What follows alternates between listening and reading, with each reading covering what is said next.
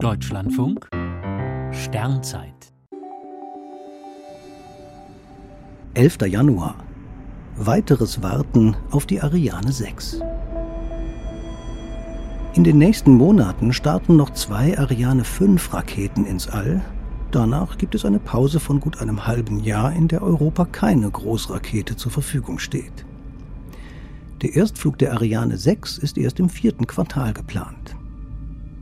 Europas neue Rakete hinkt um etliche Jahre hinter dem Zeitplan her.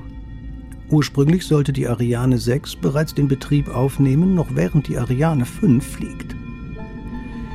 Die erneute Verschiebung des Jungfernflugs um ein Jahr liegt an Problemen mit der Startrampe am Weltraumbahnhof in Kourou in Französisch-Guyana. Dort stand während der Covid-19-Pandemie die Arbeit mehr als ein Jahr lang praktisch still. Die Startrampe ist nicht einfach eine Plattform, auf der die Rakete vor dem Zünden der Triebwerke steht. Sie ist eine Hightech-Anlage.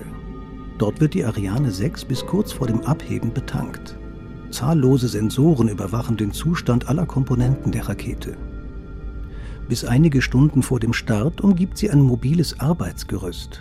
Dann wird die mehr als 8000 Tonnen schwere Struktur auf Schienen 100 Meter zurückgefahren. Während die erste Ariane 6 längst fertig ist, erfolgen noch letzte Tests der Startrampe. Das ist ärgerlich, aber so etwas gibt es in der Raumfahrt immer wieder. Die Raketenlücke lässt sich nicht kurzfristig durch weitere Exemplare des alten Typs Ariane 5 schließen, denn manche Teile müssen Jahre vorher bestellt werden. Mal eben fünf Raketen nachzubauen ist nicht möglich.